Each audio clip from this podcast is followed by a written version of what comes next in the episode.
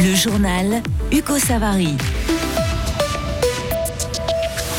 Les TPF ont toujours plus de clients et pour continuer leur marche en avant, ils veulent se moderniser. Les personnes en situation de pauvreté sont frappées de plein fouet par la crise climatique. Et ce soir, c'est match. Gauthieron accueille Rappersville, présentation de la partie.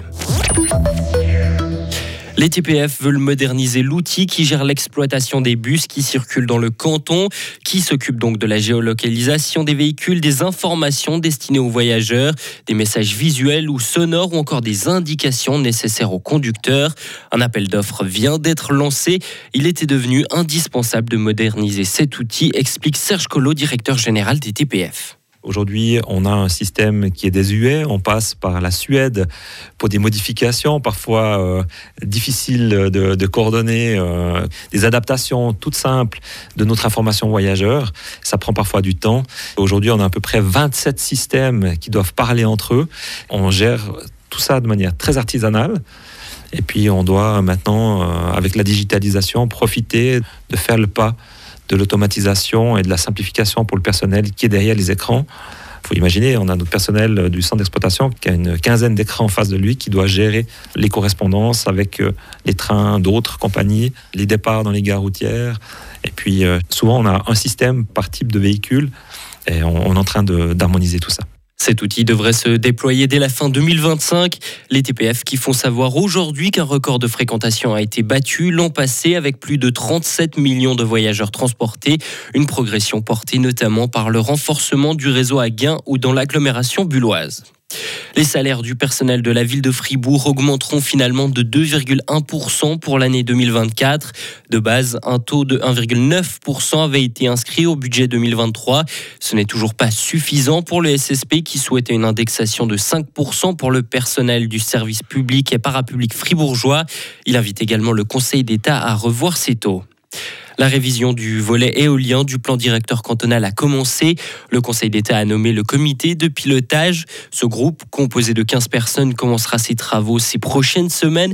Il sera chargé de réexaminer la planification éolienne et la réactualiser si besoin. Les membres se réuniront tous les 3 ou 4 mois et ce comité sera coprésidé par Jean-François Steyert et Olivier Curti. Les crises à répétition et le tournant climatique et énergétique ont aussi des effets sur les personnes en situation de pauvreté. Les crises accroissent les difficultés. La durabilité pourrait à l'inverse réduire le fossé entre personnes aisées et précaires. Ce lien entre tournant écologique et intégration sociale fait l'objet du Forum 2024 de Caritas ce vendredi à Berne. La présidente de Caritas Suisse, la neuchâteloise Monica Mère Efti. Pour nous, il est évident que les crises, elles sont souvent liées l'une à l'autre. Et dans une crise, un constat général qu'on peut faire, c'est que les personnes les plus fragilisées, ben, elles sont toujours le plus touchées et en premier touchées par une crise. Donc il faut vraiment mettre en place des mécanismes pour prévenir une précarité encore plus grande à cause d'une crise. Je pense aussi que nous, dans la société civile, avoir un autre discours, avoir moins recours aux énergies fossiles ne veut pas forcément dire une vie moins saine, moins belle. C'est plutôt le contraire. Je crois qu'on doit plutôt réfléchir dans le sens de dire moins d'inutile et plus d'utile. Une formule qui, selon la présidente de Caritas, devrait davantage inspirer les politiques du logement, de mobilité ou pour les seniors. Retrouver le chemin du succès, c'est l'objectif ce soir de Fribourg-Gotteron. Battu samedi dernier à Genève, les joueurs de Christian Dubé accueillent Rapperswil ce soir. Deuxième du classement, les Dragons sont toutefois en souffrance dans certains secteurs de jeu, comme les engagements. Ils ne figurent qu'à la 11e place sur 14 dans ce domaine. Ils sont à la peine depuis le départ, de, le départ à la retraite de David Desharnais. Le Canadien était un expert lors des mises en jeu.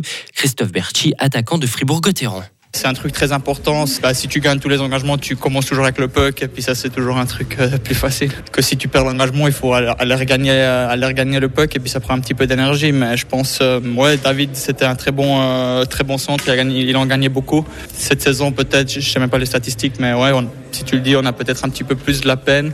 Ouais, c'est un un job de, des cinq joueurs sur la glace, c'est pas que le centre, c'est aussi les autres qui peuvent aller. Euh, si, il reste dans les jambes des, centres, les, les, ou les défenseurs, ils peuvent venir aller chercher. Et puis c'est toujours un, un, boulot des cinq gars sur la glace, c'est pas que le centre. Et vous pourrez suivre ce duel entre Fribourg-Gotteron et Rapperswil en direct sur Radio Fribourg ce soir dès 19h30 avec Léo Martinetti et Paul-André Cadieux aux commentaires. Retrouvez toute l'info sur frappe et frappe.ch. Radio FR. Quelle est la couleur du ciel? Le temps du week-end, samedi, ce sont des nuages bas entre le Jura et les Préalpes avec du soleil en vallée. Un anticyclone nous amènera un peu de grisaille en plaine par la suite, mais du soleil en montagne avec de la douceur. Température de samedi comprise entre 3 et 8 degrés. Dimanche, entre moins 1 et 8 degrés.